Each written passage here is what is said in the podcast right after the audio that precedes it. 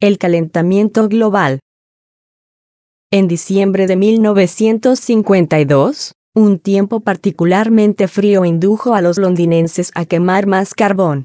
Enormes cantidades de humo fueron despedidas al aire, provenientes tanto de las casas como de las industrias y los vehículos.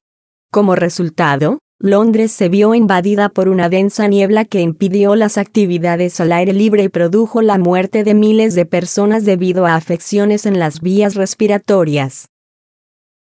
Este suceso es uno de los eventos de contaminación más graves del Reino Unido, y su razón principal, la quema de combustibles fósiles, es también una de las causas de otro fenómeno que podría cobrar vidas a un nivel mayor. El calentamiento global es una de las más graves consecuencias de las actividades del hombre. Solo los automóviles despiden cerca de 1.5 billones de toneladas de dióxido de carbono al año, y en los últimos 50 años el hemisferio norte ha registrado las temperaturas más altas desde hace 1300 años. Derretimiento del hielo del Ártico, acidificación de los océanos, retroceso de los glaciares, aumento del nivel del mar. Todos estos son fenómenos que han sido descritos como efectos del calentamiento global.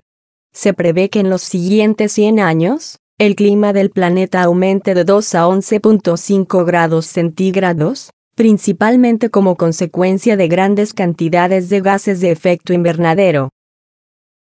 Toda la Tierra y sus regiones naturales coexisten en un delicado equilibrio ecológico.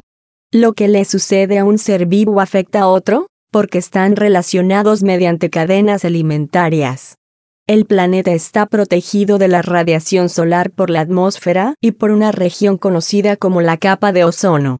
Pero, ¿qué sucede cuando hay una excesiva cantidad de gases, como el dióxido de carbono, el metano y el monóxido de carbono?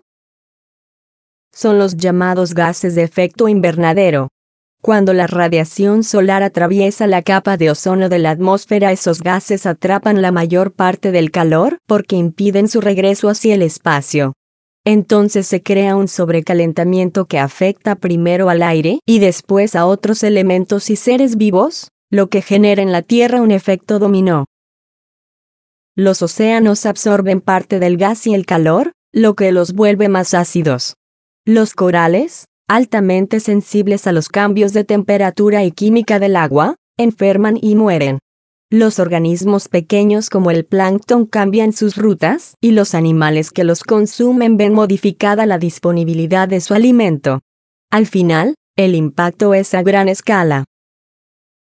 Por último, siempre debes tener en cuenta que el calentamiento global y el cambio climático no son lo mismo. El cambio climático es la modificación del clima por varios motivos, y uno de ellos es el calentamiento global.